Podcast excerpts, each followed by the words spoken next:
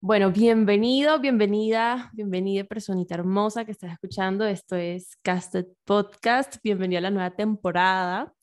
En esta temporada, como ya les habré contado, eh, vamos a estar tocando mucho el tema de superar miedos. Entonces, en esta ocasión me traje a, digamos, la mente, las manos, todo detrás de las mejores brookies de Barranquilla, las brookies más conocidas de Barranquilla. Esta es la CEO de la súper reconocida marca de repostería Let's Do It. yo, bien, yo lo, lo pronuncié bien. bien. No, perfecto, perfecto. Pero invitada que no le he presentado. Entonces, sin más preámbulos, aquí les voy a presentar. Esta es una de las peladas más berracas que yo tengo el privilegio de conocer y la admiro desde hace mucho tiempo y, y ella lo sabe. Entonces, ay, yo yo toda, toda lambona, me, me, me, corta, América. Eh, ella se llama Natalia Fara. Conocemos la marca y en este episodio vamos a conocer un poquito más a la persona detrás de la marca. Entonces vamos a estar hablando un poquito sobre cómo nace este amor por la repostería, cómo es el proceso para emprender, toda esta cuestión para que ustedes, las personas que nos están escuchando, también le pierdan un poquito el miedo a perseguir sus sueños y a empezar a capitalizar y monetizar eso en lo que son buenos, porque siento que si esta mujer es ejemplo de algo, es ejemplo de eso, de que literal uno sí puede trabajar de lo que le apasiona. Entonces, Nati, bienvenida, por favor, un saludo a todos los oyentes de Casted Podcast.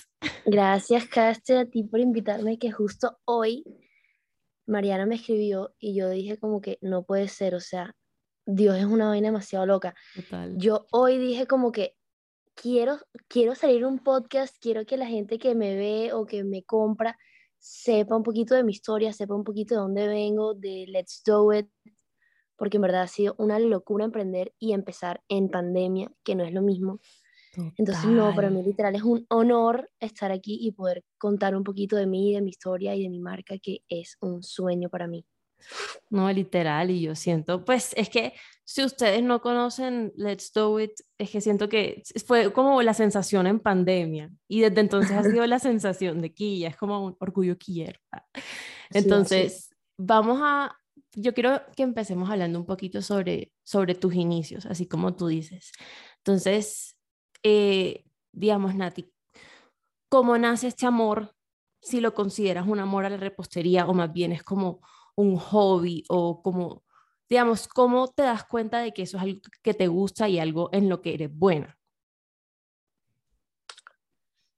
Bueno, este amor por la repostería en verdad yo creo que es una vena que salió por mí misma, porque siempre he visto a mi mamá cocinar, pero comida de sal, comida árabe, siempre comida en abundancia.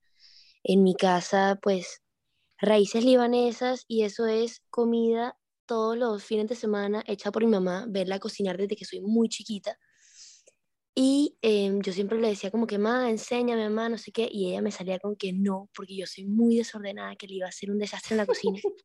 Entonces yo, bueno, me escabullía por ahí, la miraba cocinar, tal, y ver las caras de mis hermanos y de mi papá como de, de orgullo, de qué rico esto que me preparó mi mamá, eso yo quería como producirlo en ellos. Entonces, no me fui por el lado de la comida de sal porque yo sentía como que, ok, eso es de mi mamá.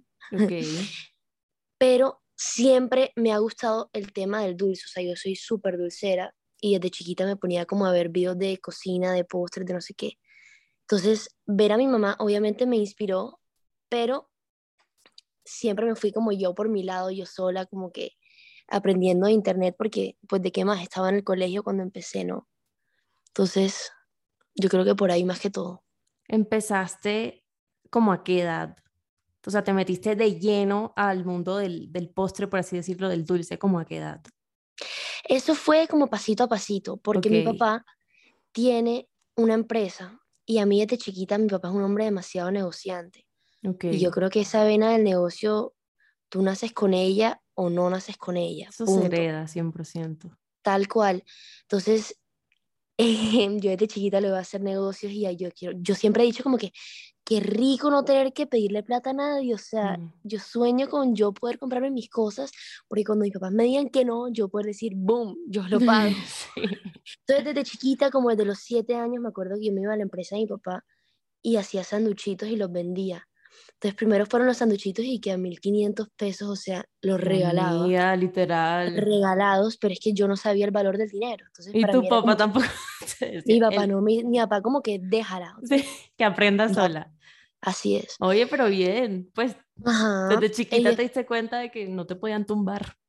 No, total. Y después de los sanduchitos pasé a hacer brownies. Ahí empezó mi amor por la repostería. Yo como que el brownie se vende 10 veces más que el, que el sanduchito con limonada. Entonces empecé a hacer mucho brownie, mucho brownie. Y una anécdota full chistosa con el brownie es que yo no sabía seguir una receta. Entonces yo cogía mantequilla, harina, huevos y lo hacía un brownie al ojo. O sea, eventualmente fui Y te quedaba como- rico. Sí, fui como acostumbrando, como no tenía tazas ni gramos ni sabía manejar eso, fui acostumbrando mi ojo como a las cantidades. Y eventualmente me quedaban bien. Pero, o sea, eso tenía una fecha de vencimiento, o sea, eso no podía seguir así porque nunca me quedaban igual, pero siempre me quedaban buenos, pero nunca me quedaban igual. Ok. Pero mira que, o sea, es muy interesante eso, eso que dices porque también resuena mucho con lo que decía tu mamá, sí, que decía como que no, es que ella es súper desorganizada, pero mira la desorganizada que le salen los brownies al ojo. Entonces, yo siento es, que sí, eso es, eso es como interesante porque te demuestra a ti que tú no necesariamente tienes que seguir como un orden convencional para tener un resultado bueno. O sea, eso es lo que, lo que me estás como dando a entender. No, literal, qué buena conclusión, Caste. O sea, es así. Yo creo que en general la anécdota del brownie va muy de la mano con mi personalidad. Yo siempre me he salido del molde. O sea, me he salido del molde de la manera de que yo no conozco a nadie que se haya mandado de lleno a emprender. Te aseguro que hay muchísimos, pero yo en lo personal no lo conozco porque usualmente uno hace lo siguiente. eh, colegio, universidad, trabajas para alguien más y si se te da el caso, pues abres tu propia empresa. Pero yo me salté todas las cuadras y yo fui colegio, trabajo mientras colegio, me gradué del colegio, sigo trabajando y el estudio va, pero no va ahora porque quiero, quiero trabajar ahora mismo. Claro. Así es. Ok, Así es. hablemos un poquito de, de- del colegio. A ver, por contexto, Nati estudió en Barranquilla. Eh, no voy a decir colegios porque yo aquí no digo colegios, pero bueno, ustedes saben de qué colegio es. Y ella empieza en pandemia, o sea, tú empiezas en mitad de, una, de la cuarentena, ¿sí? Tal cual. Em, empecé, empecé cuando yo tenía 16 años. Estaba yo en Imagínate. 11, estaba en noveno. No justo ni, se no junior, o sea, No era ni junior ni siquiera. imagínate, ajá.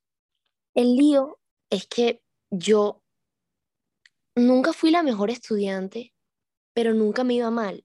O sea, fui promedio hasta que eventualmente me junté con unas peladas que me impulsaban a ser mejor estudiante y pasé y tuve un, un promedio de 91. Eso para mí fue, Uy, no puedo jueputa. creerlo yo, 91, o sea, qué locura, porque sí me esforzaba full. Yo decía como que, ok, no tengo más nada que hacer, estoy en el colegio, cuando no estaba la pandemia, claro. Ok. Entonces, bueno, voy a tirarla toda aquí para que mi papá se sienta orgulloso de mí. Ay, tan lindo. Y arranco, arranca la pandemia, a mí la virtualidad me dio súper pesado porque yo soy una persona que necesita estar ahí, hacer mil preguntas, entender, soy muy visual Ok. y la pandemia como que no me ayudó mucho en temas del colegio, entonces lógicamente empezó a bajar un poquito el promedio. Ok. Ya cuando yo empiezo Let's Do It, eso para que tú te hagas una idea, entré a la pandemia con promedio de 91, mi promedio bajó a 70, o sea, Ok. full. Pero es porque literalmente encontré algo que me llamaba mucho más la atención que el colegio y dije, me voy a forzar en pasar las materias, pero ya, o sea, Claro. ya. Sí. Y no perdiste nada. No sé si, fijo, perdí física, física me iba súper mal, matemáticas, soy súper mala para las matemáticas. Ok. Eso creo que sí lo perdí, creo que perdí física, pero, pero me forzaba full en los, en los exámenes de recuperación para no tirarme ese año porque era mi peor pesadilla. Ok, ok. Y digamos, cuando tú empiezas, o sea, puedes como guiarme en el camino en el proceso de creación de esta marca? O sea, tú empiezas ¿Cómo? ¿Haciendo domicilios o como que atendiendo por WhatsApp, por Instagram? ¿Cómo, cómo empiezas? Bueno, como lo he dicho mil veces, Let's Do It, nunca, jamás, intencionalmente, yo lo creé como que voy a vender algo que, que a la gente le guste, cero. O sea, yo creé un Instagram para yo publicar recetas porque me estaba dando mucha ansiedad la pandemia. Ok. yo literalmente sin, sin pena, sin nada, lo digo, yo sufro ansiedad. Y para mí la cocina fue un escape. Como terapéutico. Sí, literal. Es una manera de yo concentrarme en hacer ciertos pasos, estar con todos mis sentidos en unos pasos para eventualmente tener un postre y cuando estás haciendo un postre no te puedes desconcentrar de un gramo más, un gramo menos, porque te la embarras y te sale mal. Ok. Entonces, por eso creé esa cuenta para mantenerme ocupada, porque eventualmente seguro estaba en vacaciones del colegio, no podía salir, no podía hacer nada. Y esa, eso me estaba volviendo loca. Entonces, creo esta página de recetas y empiezo a publicar recetas. Cuando la gente me empieza a preguntar, ¿esto lo vendes? esto lo vendí yo, como que no puede ser que tú me estés preguntando si lo vendo. O sea, si lo estuviera vendiendo, no te regalo la receta. yo me acuerdo, me acuerdo de las recetas. De hecho, yo me acuerdo que intenté hacer, yo, yo intenté hacer, nena, pero no me salió. No salió, no, no salió. me salió ninguna, marica. Y yo, no, bueno, ¿ya por qué? ¿Cómo hace? bueno, entonces creo mi página de recetas y en ese entonces no vendía nada. O sea, la gente me preguntaba, pero yo decía, no, o sea, ahí está la receta, no, no lo vendo. Ok. Em, ¿Cómo paso de no vender a vender? Mi hermano Cristian David, que hoy en día es mi socio, ok. Iba a visitar a su novia y me pregunta, me dice como que, nena, hazte unos brookies para regalárselos a, a esta niña.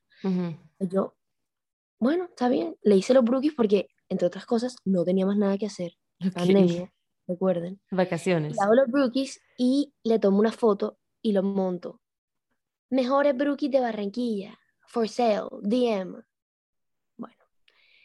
Y eh, lo vendía en una bolsita de esas donde vendo los recortes hoy en día, una bolsita de plástico que tiene un adhesivo ahí, un cuadrado. Ok. Y bueno, que eso no se vendía. eso la gente, o sea, me lo compraron como cinco personas. Y en verdad. Eh, sí, son, o sea, era, era, cero llamativo, era un cuadrado de Brookie, pero yo no sé si la gente iba a pagar un domicilio de 5.000 para un producto que vale 2.500, es como que... Ok, ok, comprendo. Exacto. Y bueno, empecé como que a montarlos y luego pasé de venderlo en cuadrado hasta que hice una bandeja grande una vez. Ok. Y yo decía, tengo esta bandeja grande, pero tengo esta caja, una cajita blanca que yo tenía antes, pero no hay manera de que me quepan cuatro brookies aquí, o sea, cuatro cuadrados, imagínate un brownie cuadradito, no me caben. Entonces, ¿qué hago? ¿Cómo hago para que me quepan? Entonces lo que hice fue que los corté en tiras, la misma tira que tú ves hoy en día, y fue la única manera de que me cupo el brookie en la caja y se viera bonito y agradable a la vista. Entonces, cuando yo publiqué la foto de la caja, súper, súper linda, ahí sí me empezaron a escribir la gente como que, wow, hey, yo quiero probar esto, yo quiero no sé qué, y los empecé a vender. Entonces ahí yo hice ese clic como que, wow, o sea, todo entra por los ojos. La caja, la manera en la que presentes el producto es súper importante. Clave. Porque una persona que no lo está probando, sino que lo ve, no sabe lo que sabe, sino que piensa que sabe rico. Entonces, por eso es que te lo compran, ¿me entiendes? Ok, ok, ok. Entonces, nada, literal, esa es la historia de cómo yo empecé a meter los brookies de cierta manera en una caja, porque no me cabían, o sea, no es porque yo dije como que lo voy a meter así, no, fue como que tengo esta caja, tengo esta bandeja, ¿cómo hago para juntar los dos? Y así empecé. en ese entonces, pues obviamente yo respondía a Instagram, yo tomaba las fotos, yo cocinaba, yo horneaba, yo limpiaba. Y bueno, así Y empezó tu mamá, Let's. Natalia, ya. Mi mamá, mi mamá se quería privar porque yo además soy súper desordenada. O sea, la, yo cocinaba entonces en la cocina de mi casa y Lourdes, shout out a Lourdes, te amo Lourdes, que era la que, pues la que cocina en mi casa, la que nos Ajá. ayuda. Lourdes, Lourdes casi renuncia. Lourdes No casi te lo renuncia porque, o sea, yo intentaba ayudarla a limpiar, pero como que yo, Lourdes se rendía conmigo. Nati, salte, yo limpio. y ella, bueno, Y yo, bueno, Lourdes, si me insistes. pero Nati, ven acá, ya para ese punto, o sea, de que, de qué magnitud estamos hablando, o sea, como que tú, ¿cuánto vendías, cuánto podías vender en una semana? Ya a medida de que fue creciendo como la página como tal y el producto. Me acuerdo que mi primer wow Ok. fue cuando vendí un día 300 mil pesos. ¡Hue puta! Y eso, pero ok, eso lo entendemos como en plata bastante, marica, un día. Pero en, en términos de trabajo, ¿eso cuánto es? O sea, ¿cuántas horas durabas tú cocinando al día? Mm. Eso fue, no, obviamente me tiraba todo el día entero, o sea, entraba a las 7 de la mañana porque además yo soy súper madrugadora, clave para el éxito, Claro. soy súper madrugadora, 7 a.m. hasta las 8 p.m., fácil. ¡Hue puta! ¿Y De te tocaba corrido, entregarlo el mismo día o lo entregabas como el día siguiente? del mismo día. Sí. ¡Hue puta! Claro, porque, o sea, yo lo que hacía, yo siempre tuve esa mentalidad como que de tener cierto stock, mi producto fresco, Ok, pero yo quiero darle a todo el mundo. ok. Entonces, pues lo que no se vendía ese mismo día, lo vendía en la oficina a mi papá. Y ahí siempre me lo iban a comprar. Claro, lo vendía a costo porque nadie me iba a pagar una caja de 20 mil. Ok, ok. Ok, listo. Entonces, ¿en ese momento tú estabas de vacaciones o ya estabas en el colegio? En ese momento estaba de vacaciones. Ok, cuando, Sí, cuando van pasando los días y tú ves que ya estás cada vez más cerca de volver a entrar, como, o sea, como que tus pensamientos en ese momento eran como que yo le voy a seguir metiendo con toda o eran como que de pronto me va a tocar parar porque tengo que concentrarme en el colegio. O sea, como fue como que ese, ese cambio, por así decirlo. Yo no sé, yo por, es que no me acuerdo muy bien, pero yo no sé por qué pienso en ese periodo en el que yo entré a Let's Do It como que de lleno. Lo pienso en un periodo de vacaciones muy largo. Yo no sé si es que uh, estuvo en las vacaciones de junio o se juntó a las vacaciones con el inicio de la pandemia. No estoy muy segura, pero para el momento en que yo empecé el colegio, ya a mí se me había salido de las manos el negocio. O sea, ya yo no podía sola. Ok, ok. Entonces, mi hermano, como que Cristian, como buen empresario, le vio el potencial a Let's Do It Ok. y me dijo, acabas de empezar, te puedo aportar mi conocimiento. Cristian se graduó de Administración de Empresas. Ok. Cristian me lleva, creo que son 13 años, yo tengo 18, él tiene 30. Y no es tu único hermano, tú tienes como cinco, ¿no? Tengo cuatro hermanos, Cristian es el segundo mayor.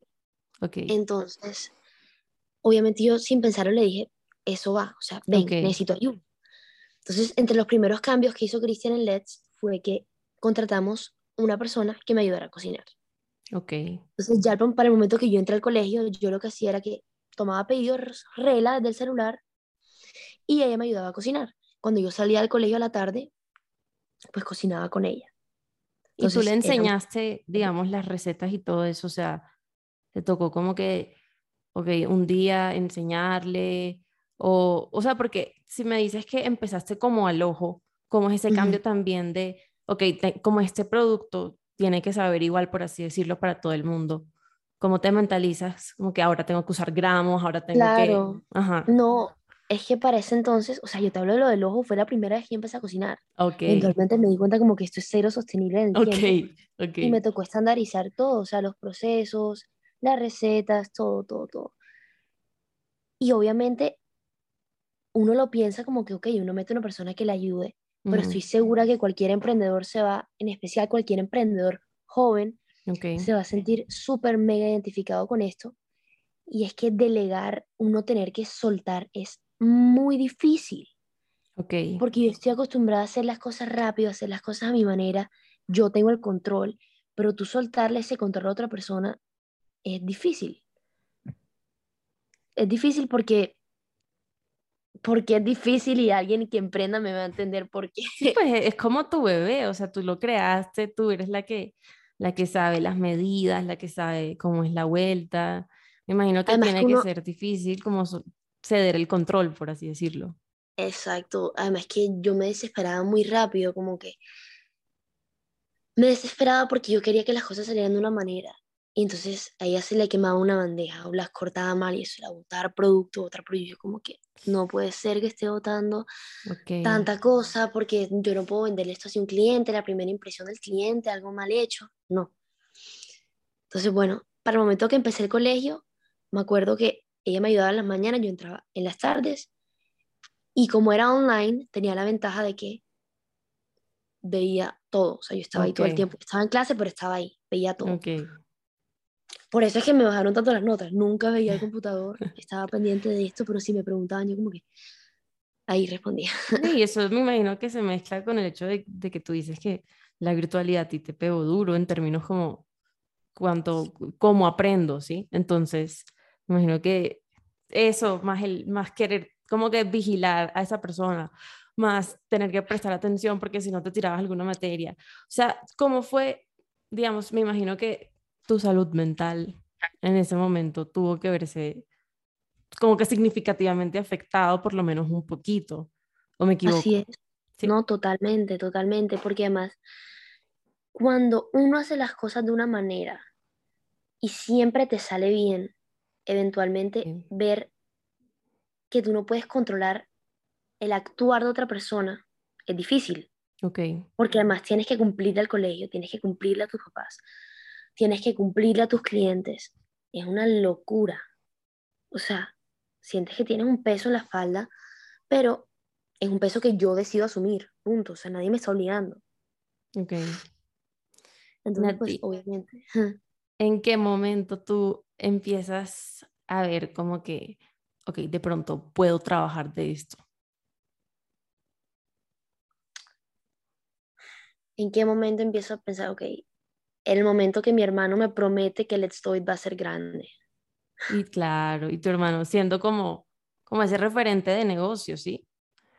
Total, porque si yo te soy honesta aquí confesando, mi plan era ser una cuenta más de Instagram que vende brownies sobre pedido.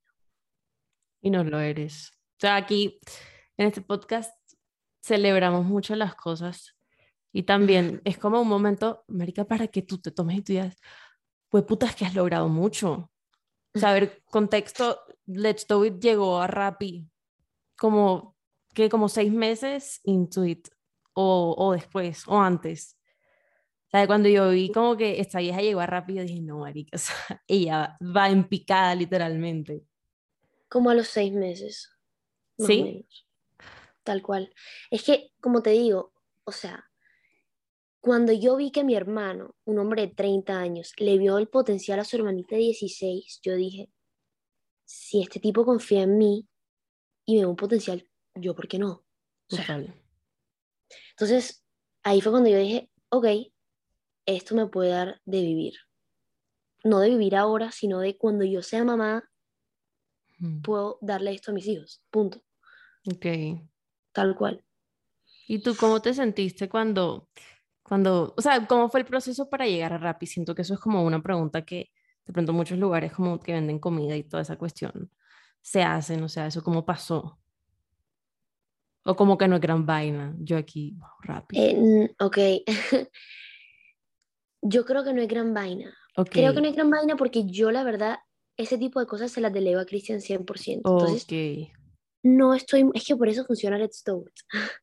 Porque tiene una Claro. persona que lo administra, que es muy centrado, muy organizado, que se encarga de expandir la marca y yo me encargo de lo que a mí me gusta, que es ser creativa, crear estrategias de marketing que yo no, yo no he estudiado marketing, yo no he estudiado nada de eso, pero me sale Ujú. porque soy creativa, o sea, por amor al arte, o sea, eso es algo tal cual. Cuando Tal te cual. gusta algo, a ti te, te, te lo inventas, América, como sea.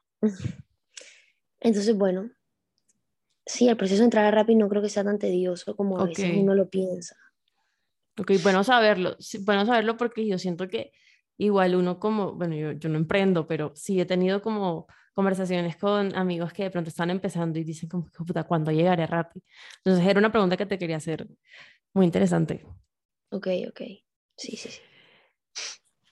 Va, digamos, va pasando, va pasando el colegio y ya llega un punto en el que Let's Do It es lo que es. Tengo dos Ok. preguntas al respecto. Primero, ¿tú sientes que en algún momento ese éxito empezó a traer como malas energías por parte de la gente que te rodeaba? Porque yo, yo siento que es que la envidia es muy grande, ¿sí? Entonces, independientemente de todo, yo creo que uno lo siente. Entonces, de pronto, no sé si te llegaste a encontrar con personas que o dudaron de ti o minimizaban las vainas o decían como que, "Pe- pero ¿por qué ella? ¿Sí? O sea, no sé si, si de pronto tuviste algún, algún encuentro de este tipo, directa o indirectamente. Bueno, estoy segura de que sí, pero la gente no es tan valiente como para llegar a mí y decírmelo en la cara, o sea, lamentablemente. Entonces, esa pregunta no sé cómo respondértela porque estoy segura de que mucha gente habla a mis espaldas y dice como que esa pelada, ¿quién se cree? Ok, Pero directamente no, por lo La menos. verdad porque, o sea, gracias a Dios yo no sé, o sea, yo soy una persona, si te soy honesta, de pocos amigos, Ok, pero de amigos que están ahí para mí en las buenas y en las malas. Y mi familia siendo tan grande, ese apoyo se sintió desde el día uno hasta hoy. Punto. Entonces, la verdad, la verdad, no. No que yo lo sepa, pues. Y con relación a, a tus papás y todo eso, ellos siempre, te, o sea, pues, aparte de como del desastre en la cocina, ellos también sentiste ese apoyo siempre. Desde el día uno. Ok, Pero es que, ¿sabes qué es lo que pasa? Mi mamá le encanta la cocina, como ya lo dije, y en un momento se metió full en el tema de los postres. Entonces ella hacía mil cursos, mil vainas de postres. Y yo sabía que el sueño de ella siempre fue tener una repostería. Porque mucha Oh, gente se lo decía, como que mi mamá se llama como yo, Nati. Nati, tú deberías vender este Napoleón porque mi mamá tiene un Napoleón estrella, tú deberías venderlo, esto sería un hit, no sé qué. Y cuando yo me di cuenta que yo ya tenía un negocito, yo le dije, mamá, o sea, yo quiero que este sueño sea a las dos. ujú. Y mi mamá se volvió mi socia. Y luego entró mi hermano. Entonces, ese apoyo lo sentí desde el día uno, de mi, tanto de mi mamá como de mi papá. Tanto que yo empecé cogiendo la harina de la casa, el mío de la casa. Cuando me dijo que a mí me tocaba comprar mis insumos, yo como que, ¿por qué? ¿Cómo así? La plata. Pero obvio, o sea, el negocio se tiene que sostener solo. No puedes robar Claro. los insumos a nadie. O sea, tú, y hasta el sol de hoy tu mamá co- cocina contigo y crean recetas juntas. O sea, es como algo que Total. comparten las dos. Ay, qué rico. Totalmente, totalmente. O sea, como te contaba, bueno, no sé para cuándo saldrá este podcast, pero em, ahorita estamos en Miami, estamos en una feria. Mi mamá está conmigo acá. Somos, estamos mi mamá, mi hermano Cristian y yo, o sea, los tres socios acá. Entonces, ese apoyo de mi mamá lo he sentido en cada paso que doy, tanto así que como, no sé si quieramos, si quieras hablar de esto más adelante, Ok. pero yo en un punto decidí como que no querer estudiar apenas me graduara, sino dedicarme al trabajo y Ujú. el apoyo de mis papás fue instantáneo. Si esto es lo que tú quieres, si es lo que te hace feliz, dale que te apoyo. Aunque todo el mundo se gradúe y estudie, no tengo problema con que tú no lo hagas todavía. Pero más adelante yo misma tomé la decisión de que, hey, yo me quiero formar, quiero aprender. Entonces, si Dios quiere, el otro año me voy a ir a España, ya pagué la universidad, me voy a ir a España a estudiar en Cordon Bleu repostería, que es un sueño para mí. Entonces, Wow. el apoyo de ellos lo he sentido en cada paso que doy. La verdad, la verdad, la verdad. Qué rico, porque yo siento que hay muchas personas que, que no cuentan con eso, ¿sabes? Y ya llega un punto en el que, digamos, eso empieza a afectar, no sé, la visión que tú tienes de ti o la, cuánto confías tú en ti. Entonces, qué bueno, qué bueno. O sea, siento que cuando uno tiene el apoyo de la familia, también eso se refleja mucho en el éxito de las marcas, ¿sí? Porque tienes un estrés menos, tienes como más calma, estás más tranquilo en general y eso hace que tú trabajes muchísimo mejor y ofrezcas un, un servicio muchísimo mejor. Entonces, profundizando un poquito más en eso, yo te iba a preguntar, como que, o sea, llega senior year, el último año, y tú en algún momento contemplaste, o sea, como que tuviste que tomar la decisión de, ok, o dejo que el negocio baje un poquito y me meto a estudiar, o me meto de lleno en esto, o siempre supiste que tú no querías, eh, digamos, seguir con, con la educación superior de una. O sea, siempre supiste que te ibas a tomar un tiempito. Para el momento que llegó senior year y todo el mundo estaba eligiendo su carrera de yo voy a ser abogado, yo voy a ser médico, yo voy a ser comunicadora, yo voy a ser administrador. Si te digo que no me afectó, te digo mentiras. Porque me empecé a cuestionar mucho. Yo decía, todo el mundo está buscando una universidad, todo el mundo está haciendo algo. ¿Qué tengo que hacer yo? Pero eventualmente yo dije, ¿qué es lo que me hace a mí feliz? Total. Dejando aparte lo que te venda la sociedad, lo que te venda el orden de las cosas, qué es lo que yo quiero. Y ahí fue cuando yo dije como que, lol, o sea, como así, yo no puedo creer que me esté haciendo esta pregunta. Yo quiero seguir con mi negocio, quiero verlo crecer y quiero estudiar lo que a mí me apasiona. Entonces, en el orden de las cosas, me voy a trabajar y me voy a graduar sin tener ningún plan ahora mismo, sino de seguir trabajando. Y así fue, seguí trabajando, me gradué del colegio, seguí trabajando y yo dije como que, ok, pensando las cosas, sí quiero estudiar, entonces me voy a ir un año. Y así hice, así voy a hacer pues. Ok, ok.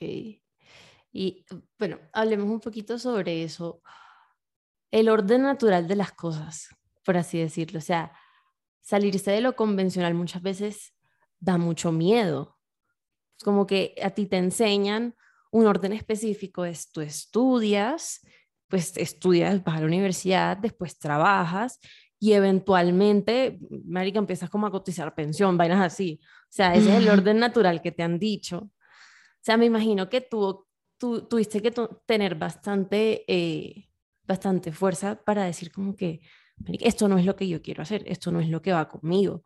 Entonces, no sé si de pronto tendrías como algún consejo para esas personas que están contemplando también esa posibilidad, ¿sí? Porque yo sé que muchas de las personitas que están en el, eh, en el podcast, que lo escuchan, están a punto de graduarse o están ahí que viendo a ver qué hacen con su vida o están en la universidad, están pensando en salirse y trabajar.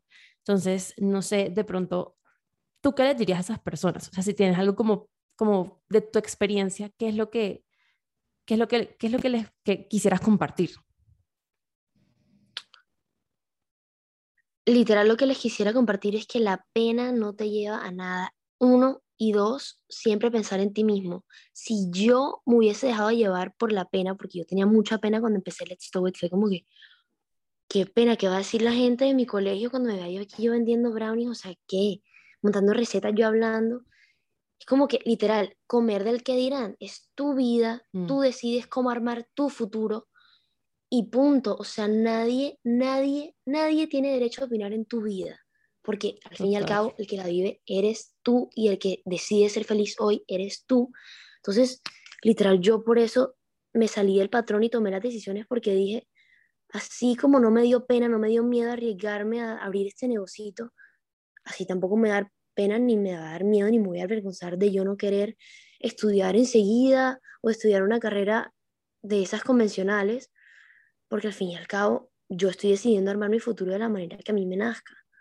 Entonces, literal, salte tú del molde, explora lo que tú quieres, porque ahí es donde está la felicidad, no está en lo que va a decir la gente, ni en lo que te vende el mundo, está en lo que tú quieres hacer. Así es. Así es. Y soy fiel creyente de eso. Entonces, eso les diría. Bueno, Primero ya saben, gente. En lo que tú quieres. Sí, sí, eso es. Yo siento que si tú, si tú escoges algo que te gusta, independientemente de, de dónde encajes, o sea, si te quieres salir de la universidad, si quieres empezar un negocio, si quieres estudiar, siento que si tú escoges algo que te gusta, lo demás va a venir por añadidura de tu constancia y de, y de tu disciplina porque es mucho más fácil ser constante y disciplinado con algo que te gusta, a obligarte a ti mismo o a ti misma a buscar la motivación de donde no la hay para pararte de la cama, ir a estudiar algo que no te gusta, porque estás comiendo del que dirán literalmente o estás, digamos, sucumbiendo a presiones externas. Entonces, yo siento que, pues, Nati siempre tuvo ese apoyo que muchos, muchas personas no tienen o no han logrado conseguir como en términos de aprobación de sus papás, aprobación. Sí, yo siento que eso es como lo principal, porque al fin y al cabo son las figuras más presentes, por así decirlo, en tu vida. Entonces, uno tiene que tener como mucha, mucha convicción y eso es lo que yo veo en ti, yo veo mucha convicción y muchas ganas como de, marica, de salir adelante, pero por tus propios, bajo tus propias reglas, por así decirlo. Y es que además, o sea, yo no sé, mucha gente cree en el universo y no sé qué. Yo personalmente creo muchísimo en Dios y sé lo bendecida que soy de tener una familia que me apoya. Pero sé también y soy súper consciente de que ese es mi caso, que también hay gente mm. que no cuenta con el apoyo de sus papás o simplemente no cuenta con el apoyo de sus amigos, de sus familias. Y ahí es donde tú tienes que creer en ti, porque es que si tú no crees en ti, mira, nadie va a creer en ti, punto. Mucha mm. gente te va a dudar, mucha gente va a decir como que esto le va a durar un día, porque lamentablemente la gente es egoísta y no te quiere ver triunfar, punto. A menos de la gente que en verdad genuinamente tenga un buen corazón y se alegre por el bien de los demás. Pero es que si tú no crees en ti, nadie lo va a hacer. Entonces, toca a uno construir su propio futuro y es algo que le he escuchado tanto a mi hermano, de que uno se tiene que adueñar de su vida y mm. construir. Sea, si yo sueño en grande, tengo que trabajar por ese sueño. No puedo dejar que suceda solo porque es que nadie va a trabajar por mí. Convertir, digamos, convertir el sueño en una meta, como algo a lo que yo voy a llegar. Es, es literalmente como que fake it till you make it un poquito. O sea, Total. como que repetirte, así no te lo creas hasta que te lo creas como que, puta, yo puedo y si ellos pueden, porque yo no? Sea, que me diferencia absolutamente nada. Entonces, también siento que es muy chévere tenerte acá porque tú eres un ejemplo de eso.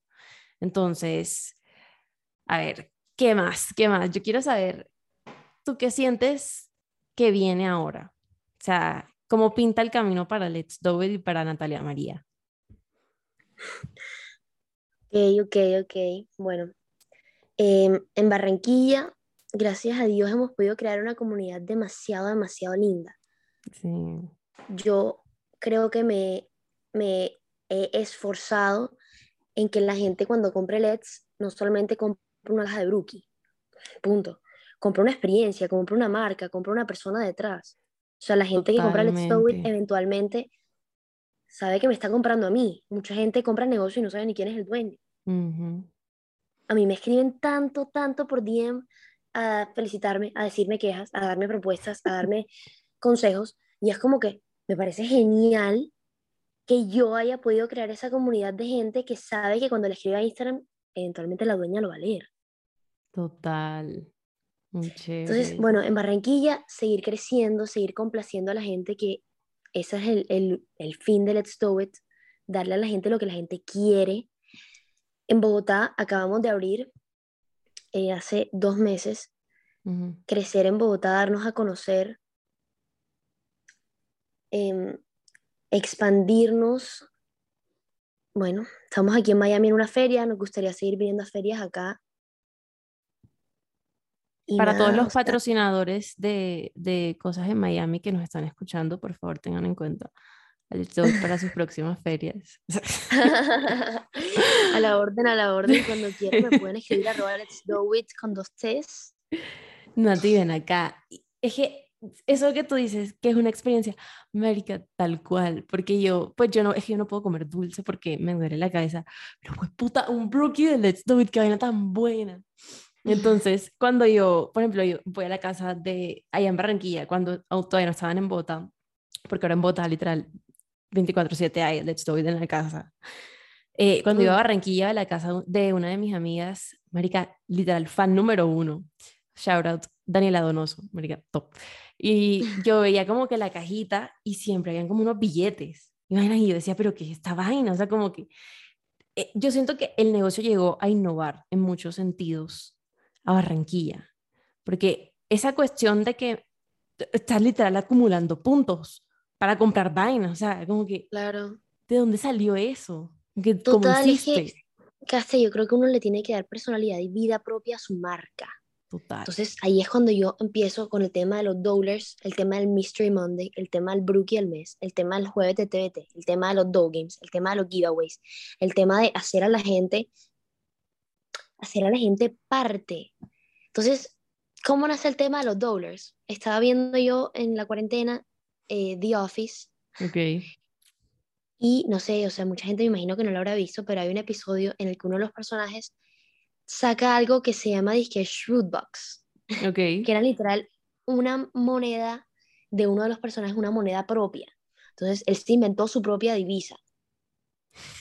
Entonces yo dije, wait a minute, esto está bien cool. Y yo no sabía cómo hacerlo, se me ocurrió la, palabra dollar, por dole de let's do it, dollar de dólar. Y yo dije, esto sería bacano tener nuestra propia divisa y que la gente pudiese comprar con esto. Entonces, ok, tengo la idea, pero ¿cómo la ejecuto? ¿Cómo hago que la gente le llegue el billete? Primero, diseñamos el, el, el arte y luego es como que, ok, ¿cómo hago que la gente lo tenga? Entonces, en cada pedido te voy a mandar un billete para que tú lo guardes. Cuando tengas los suficientes, vienes aquí y los, los usas, pagas con ellos. Entonces es una manera de darle un regalo a mi cliente, a un cliente fiel, porque una persona que compra una vez no te sirve de nada. Claro. Entonces es básicamente yo querer premiarte a ti, regalarte a ti algo. Como agradecerte. Sí. Total, total. O sea, es que es eso. Yo creo que yo vivo muy agradecida con la gente que compra, con la gente que apoya, porque detrás de cada cosa hay tanto trabajo que yo digo, es que antes de la gente criticar algo como una mala intención, no saben el esfuerzo que yo le pongo. O sea, es una presión demasiado, demasiado bárbara que yo tengo sobre mis hombros de todas las personas esperando que sea un nuevo mes para ver qué va a sacar Let's Do It, para ver qué Brookie va a sacar Let's Do It. Entonces, desde el 10 de cada mes, yo empiezo desde ya a cranear qué Brookie voy a sacar yo para el mes siguiente. Entonces, tengo en mi celular una lista de ideas de cómo las voy a ejecutar. O sea, tú te metes a mis notes y eso es Brookie de tal, Brookie de tal, Brookie de tal. Entonces, cojo esa idea y veo cómo la ejecuto. Entonces, ahí va. O sea, eso es otra cosa súper como... Súper característica de la marca también. O sea, Total, es como... Marica, pero ven acá, es que tú, tú no repites Brookie. O sea, tú, como que el tema del Brookie tú no repites, ¿o sí?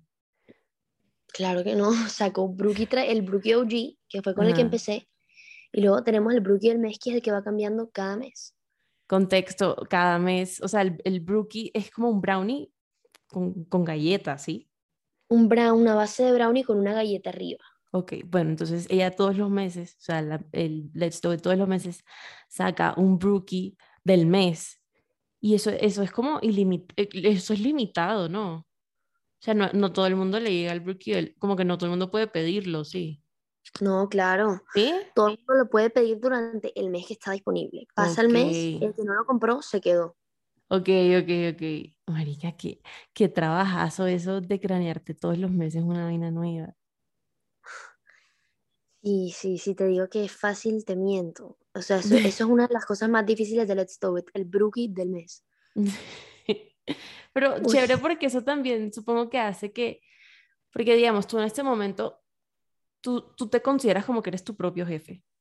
Sí, ¿no? 100%. O sea, si hay un día que yo no quiero trabajar, no trabajo y punto. Me lo dedico a mí misma. Y Deli, porque siento que también eh, tener como esa presión, por así decirlo, del Brookie el mes, hace como que tú, tú te pongas como esa autoexigencia, por así decirlo, que tendrías en un trabajo convencional, pero te lo pones tú misma. Total, Cast, es que yo sí algo aprendido es que el que no, el que no innova se queda. Y yo no puedo dejar de innovar, porque eventualmente no quiero dejar de crecer. Literal, o sea, por eso es que cuando yo veo tanta gente que intenta como copiar LEDs, yo digo, al principio me afectaba, no te lo mío. al principio me afectaba demasiado porque yo digo, esta persona no tiene ni idea de lo que yo me estoy esforzando para sacar algo nuevo y alguien así de fácil viene y se lo roba, o sea, ¿cómo así? ¿Cómo así? ¿Y qué te han intentado robar? Ella, saco la lista. No. Bueno, bien en, otra parte de Colombia que tenían los dollars, pero con otro nombre. ¿Qué? ¿Qué? Era un billete también y yo decía como que, espera, ¿qué? O sea, ¿cómo así? No entiendo. Eso me afectó como que, bueno, allá esa persona, allá su negocio, ojalá le vaya bien.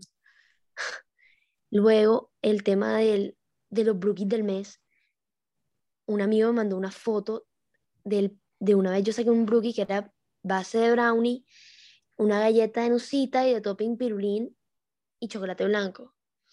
El mismo exacto brookie, misma base, misma galleta, yo decía como que, ¿what? y hay, o sea, hay varios así, pero, o sea, hoy en día lo miro como que estoy haciendo un buen trabajo. O sea, si se copian de ti, estás haciendo un buen te iba a decir, o sea, así es como sabes que estás triunfando. No, total. Entonces, hoy en día ya no me afeito, lo miro como estás haciendo las cosas bien. Sí, pero igual en dado caso podrías demandar, ¿no? Yo aquí, carbonera. no creo que los demande, la verdad. Yo di las marcas, pero di las marcas. pero dilas. Mm. No, no, no, no, no aguanta, no aguanta esa boleta. Sí. Pero bueno, o sea, literal. la gente no sabe lo que hay detrás de una marca. Y uno dice, no, no, es que, es que ni para decir como que uno piensa que es fácil, porque yo en verdad veo, la, veo esa marca y yo digo, puta, ¿de dónde saca tantas ideas? Y eso, pues esas ideas vienen como que en ese momento tienes un equipo creativo, por así decirlo, o son totalmente de Natalia. Soy yo. ¿Tú solita? Soy yo y mi hermano, pero la parte creativa soy yo. La parte creativa eres tú.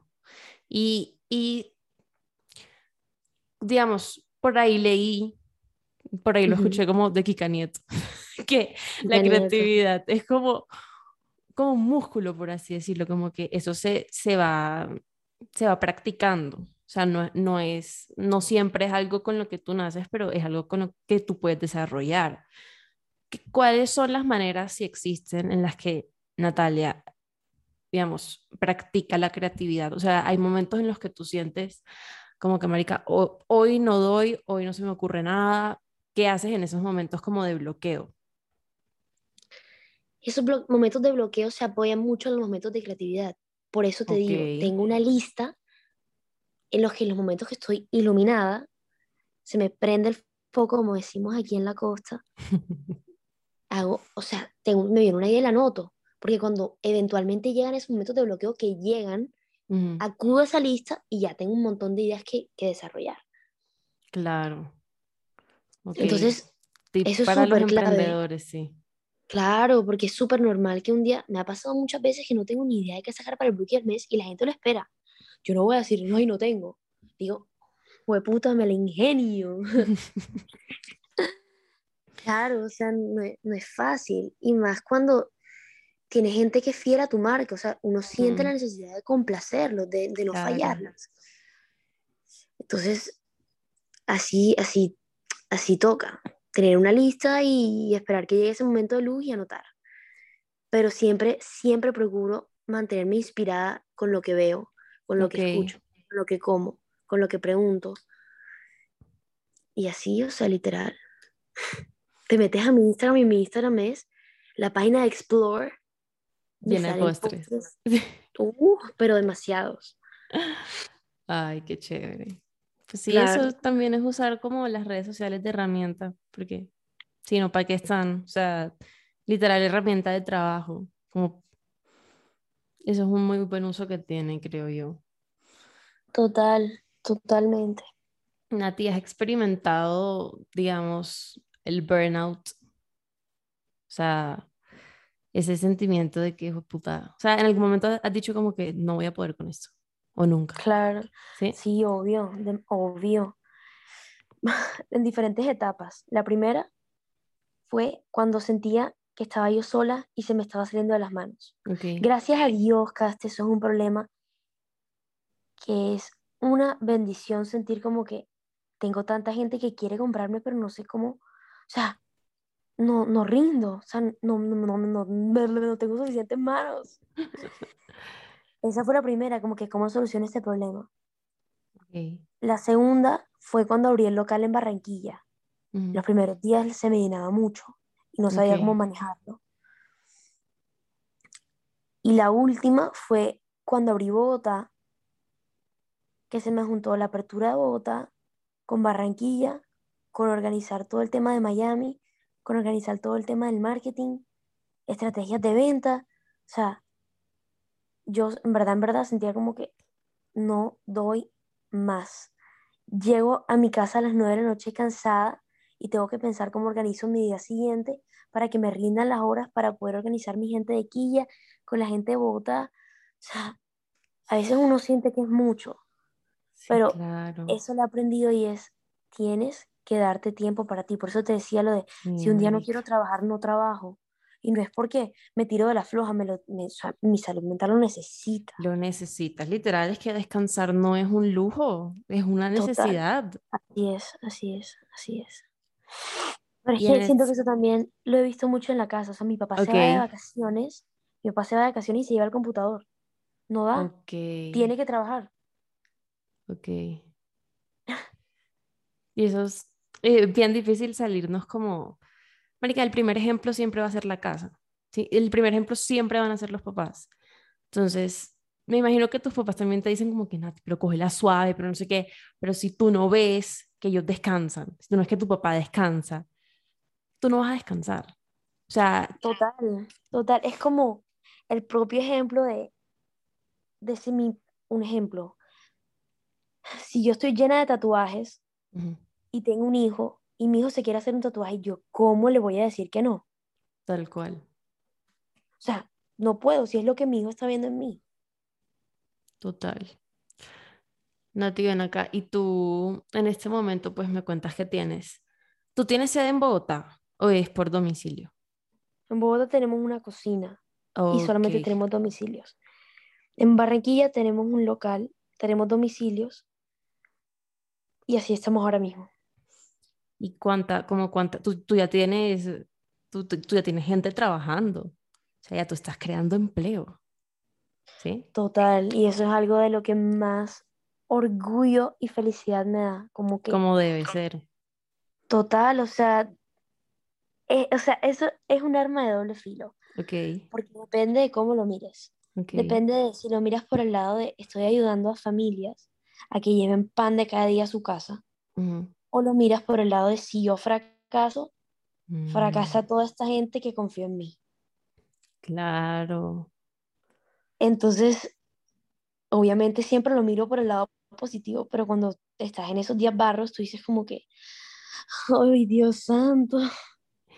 ¿Y tú te encargas de pagarle la nómina o es tu hermano? Porque yo siento que eso ya son, son temas como de adulto y tú, ¿cuántos años tienes? Tenemos 18, ¿no? La nómina la paga mi mamá, que también trabaja conmigo. Pero sí, o sea, en Bogotá tenemos una, dos, tres, cuatro, tenemos cinco personas en Bogotá y tres domiciliarios. Ok, de confianza los domiciliarios. Ah, bueno, mira, Claro, trabajan conmigo. Qué interesante. Y en Barranquilla tenemos dos, dos en el local, el administrador, van tres, tres en cocina, van seis, la persona que nos ayuda, van siete. Hay como nueve personas en Barranquilla. Shout out a esas personas. Mi cuñada les agradece mucho en las de Bogotá y las de Barranquilla. O sea, Esas personas se merecen el cielo, o sea, de sí, verdad. Total. demasiado, demasiado. Y yo se lo reconozco cada vez que puedo, o sea, yo no sería nada sin ellos, literal. Es como, pues ya es como una extensión de tu familia. O sea, más allá de, la marca, tener gente que confía en ti, en ti a ese nivel. Sí, como tú dices, debe ser muy lindo y muy gratificante, pero también es una presión, marica, que de pronto al salirte de, de, del patrón, como estábamos diciendo, tú te enfrentas a presiones que, entre comillas, a las que no te deberías estar enfrentando todavía. Entonces, por ese lado también, o sea, un aplauso para Natalia María, de verdad, porque, porque pues no todo el mundo, uno puede, o sea, las personas pueden criticar y lo que sea, pero no todo el mundo se enfrenta como a ese tipo de retos, por así decirlo. Y con eso en mente, ya como para ir concluyendo, ¿tú, tú sientes que este negocio a ti te ha ayudado a, a madurar? 100, 110%.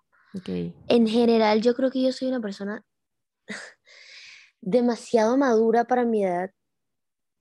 Primero porque siempre, o sea, mi hermano Javib, el siguiente, o sea, el, que, el, o sea, el que me sigue a mí, me lleva siete años y de ahí para adelante el mayor me lleva 15. Entonces toda mi vida me he estado rodeando de gente mucho más madura que yo y eso, pues de cierta manera, creo que me he puesto a su nivel. Okay.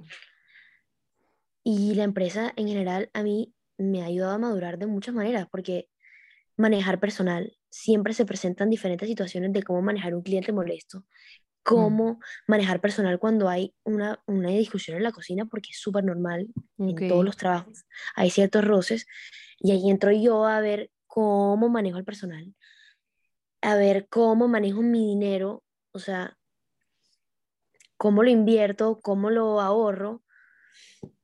Claro, se me ha ayudado a madurar de muchas maneras y en general yo creo que eso va mucho en mi personalidad. O sea, yo mm. creo que yo soy una persona madura y creo que soy una persona muy centrada. O sea, yo a los 18 años creo que tengo como, o sea, una estructura de vida un poco distinta a la sociedad de hoy en día. Yo quiero casarme pelada, tener mis hijos pelada, tener una familia pelada, tener una empresa joven, sí, o sea, yo creo que a nadie a mi edad piensa en casarse y tener hijos, yo sí. O sea, ¿Cómo, en cuánto tiempo, o sea, en tu plan de vida, por así decirlo, ¿cómo en cuánto tiempo dices tú, no, Natalia ya va, va a parir? Ay, yo no sé, a mí me gustaría casarme como a los 23. Ok. tener, hijos, súper joven. Chévere. O sea, no sé, eso creo que va mucho en mi personalidad, yo no sé. Eso es algo que a mí me gustaría hacer, tipo, mi prioridad siempre ha sido como tener una familia, tener un trabajo que me haga feliz. y ya vas, literal, ya estás en el camino en el que quieres estar. O sea, siento que no todo el mundo, no todo el mundo puede decir eso, pero al mismo tiempo todo el mundo podría decirlo, ¿sabes? O sea, como que es cuestión de decir, pues puta, no es algún día, es hoy es el día uno. O sea, vamos a empezar hoy, vamos a meterle hoy. Si funciona, funcionó perfecto, estoy más cerca de alcanzar lo que quiero. Si no funcionó, marica, lo intenté y ya sé qué es lo que no me sirve, qué es lo que no me está funcionando, reinventarse, porque si uno tiene la capacidad de algo en esta vida es de reinventarse. O sea, literalmente tú no tienes una personalidad fija, tú no tienes eh, un trabajo fijo, tú no tienes nada fijo, o sea, nada. Entonces tú, uno es como totalmente maleable, por así decirlo. Entonces, muy interesante eso, o sea, yo siento que, marica, uno, uno puede hacer lo que quiera, o sea, obviamente hay factores limitantes, factores socioeconómicos, factores familiares, toda esa cuestión que no se pueden dejar de lado, pero hasta cierto punto sí es como las decisiones que tú tomas por ti.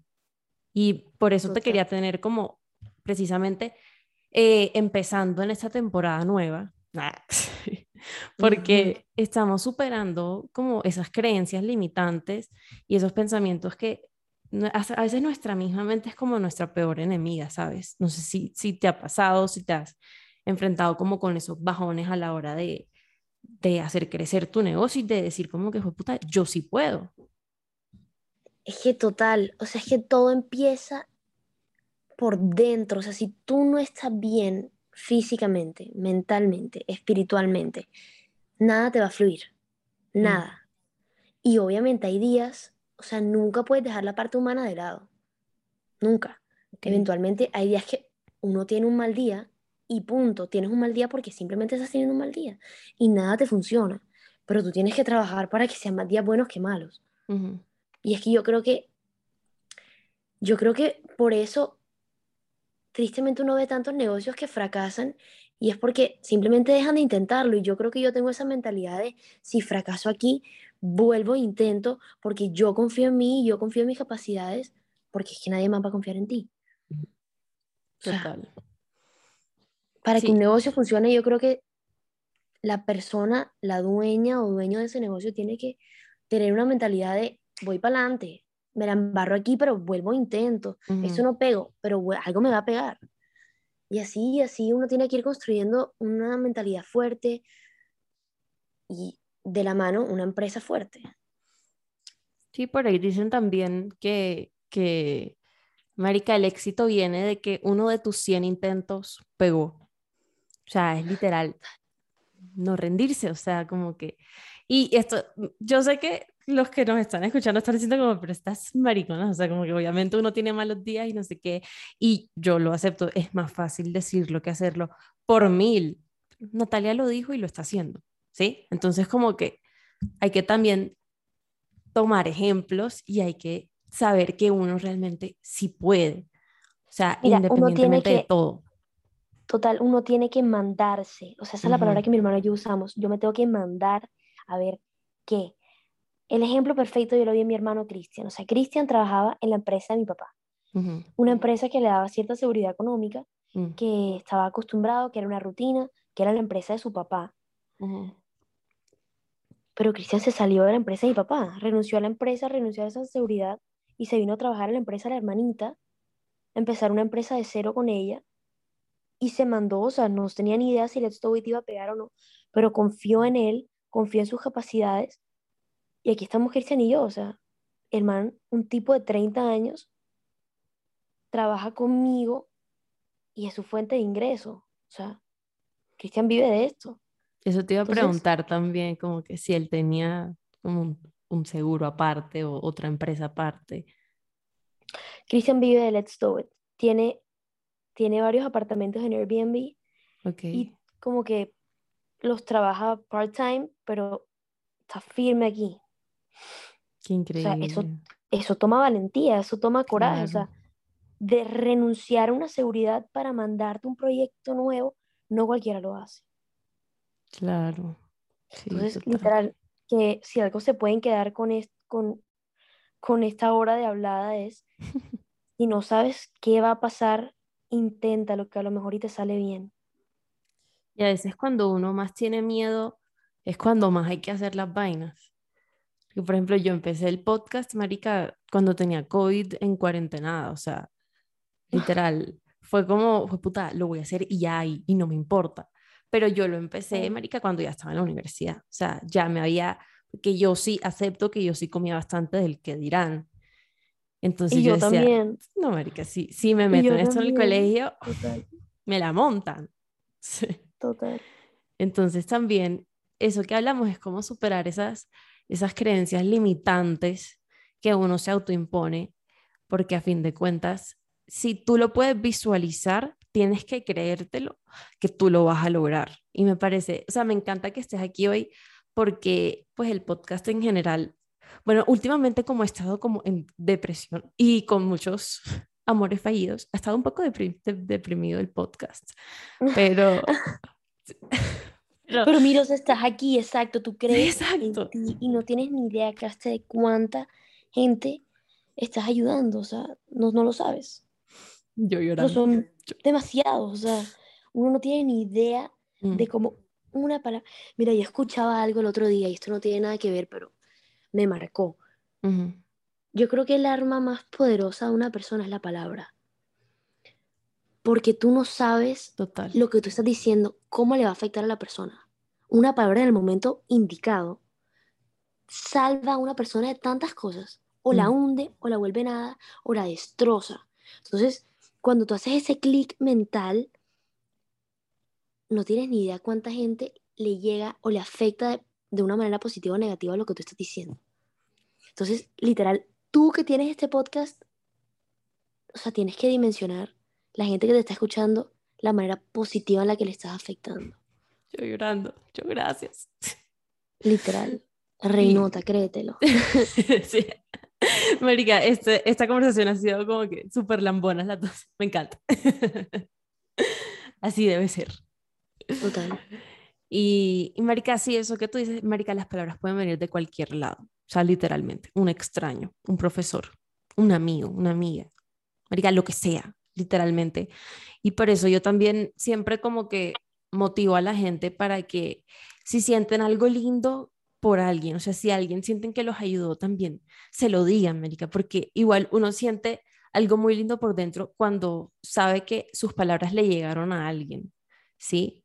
Entonces, como que, sí, marica, si a ti te encantan los brownies de Natalia, los brookies, la, todas las vainas que ella hace que literal no me sé ni los nombres porque son de todo, díselo, o sea, como que escribirle un mensaje y le fue, puta, gracias porque tus brookies me alegraron el día.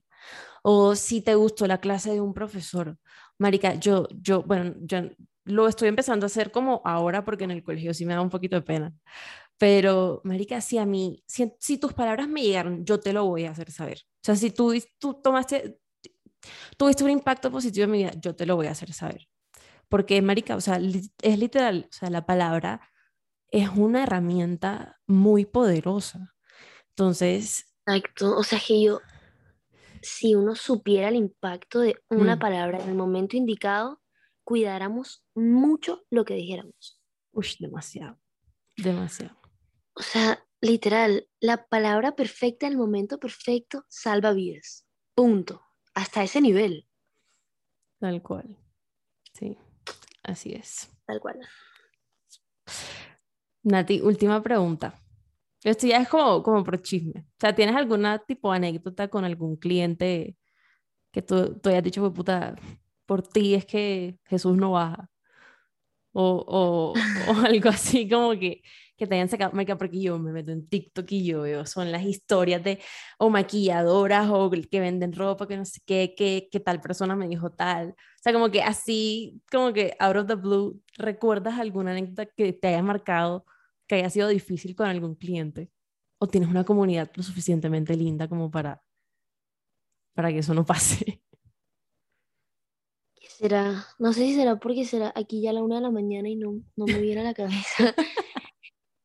Pero no, obviamente, o sea, hay gente que, que te dice comentarios súper bien intencionados como cuando tú sabes que esta persona literalmente lo que quiere es dañarte el día.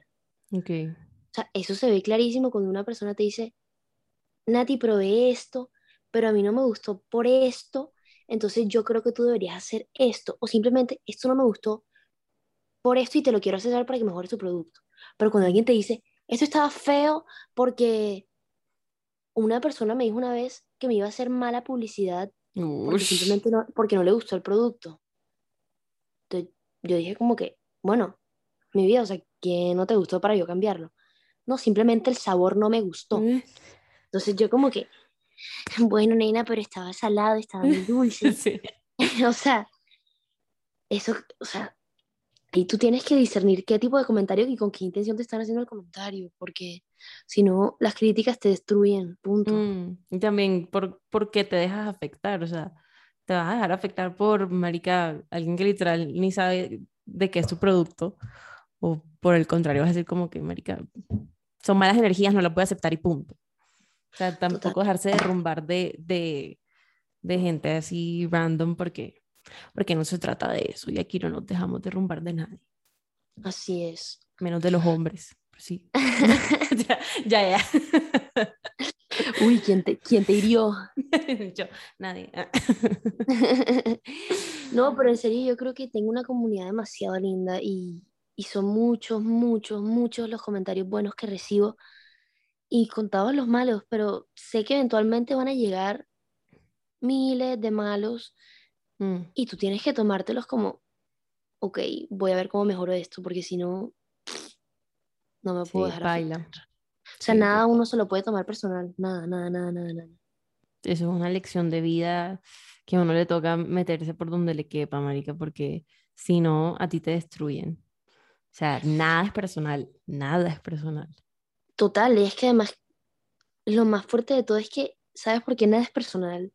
Nada es personal porque tú no tienes el control de la otra mm. persona ni de lo que te está diciendo. Entonces, así como te puede decir, está haciendo todo bien o está haciendo todo mal, tú no, yo no controlo lo que tú me dices, tú me puedes decir a mí lo que tú quieras o actuar como tú quieras, yo no te controlo a ti. Entonces, lo que sí controlo es si esto me afecta, si esto lo tomo bien o si esto lo tomo mal. Las situaciones van a estar. Mm. Sí, así, tal cual. Bueno, a ti. Hemos llegado al, al final de esta súper amena conversación. Quiero que sepan que, o sea, ella me escribió, yo le escribí, pero ella me dijo como que, hagámoslo ya. Y yo, tengo clase a las 7. Son las dos y media. Sí. Pasa es que, es que yo tengo un pequeño issue y es que yo me puedo comprometer a algo. Mm, pero te cambian los tiempos.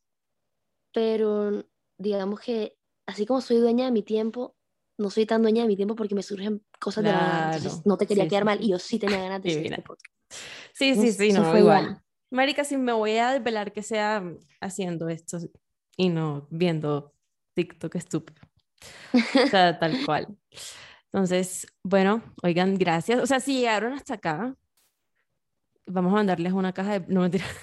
Yo regalando mercancía. Nos llegaron hasta, hasta, acá, en verdad, muchísimas gracias por tomarse el tiempo de sentarse y escucharnos. Esperamos que alguna de las cositas que hayamos dicho aquí les sirva, las apliquen, que no les entre por un oído y les salga por el otro, porque es importante también escuchar la, la, voz, la voz de la experiencia en estas cuestiones. Nati, muchísimas gracias por aceptar la invitación. Por favor, despídete de todos tus oyentes y de tus fans, porque por lo menos la mitad de, de las personas que me siguen 100% han probado Let's Do It en algún momento de sus vidas. No, Caste, primero que todo te tengo que dar las gracias a ti por, por darme este espacio a mí, porque sí lo quería tener. No sabía dónde, ni cuándo, ni cómo, pero sí lo quería tener. Entonces, gracias a ti por hacerme todas las preguntas, por tomarte el tiempo de escucharme. Y nada, a todos los que literal llegaron hasta acá, los quiero mucho, las quiero mucho y gracias por tanto, tanto apoyo, tanto cariño, tanta acogida. No tengo palabras para literal devolverles todo ese amor que me han dado a mí y a mi marca. Entonces, nada, que Dios los bendiga a todos demasiado, demasiado, demasiado, mucho amor para ustedes y no se dejen afectar por las cosas que no pueden controlar. Quédense con eso. Total, total, eso es como, como lo principal. Bueno, queridos, nos vemos en la próxima. Gracias por escuchar. Chao, chao.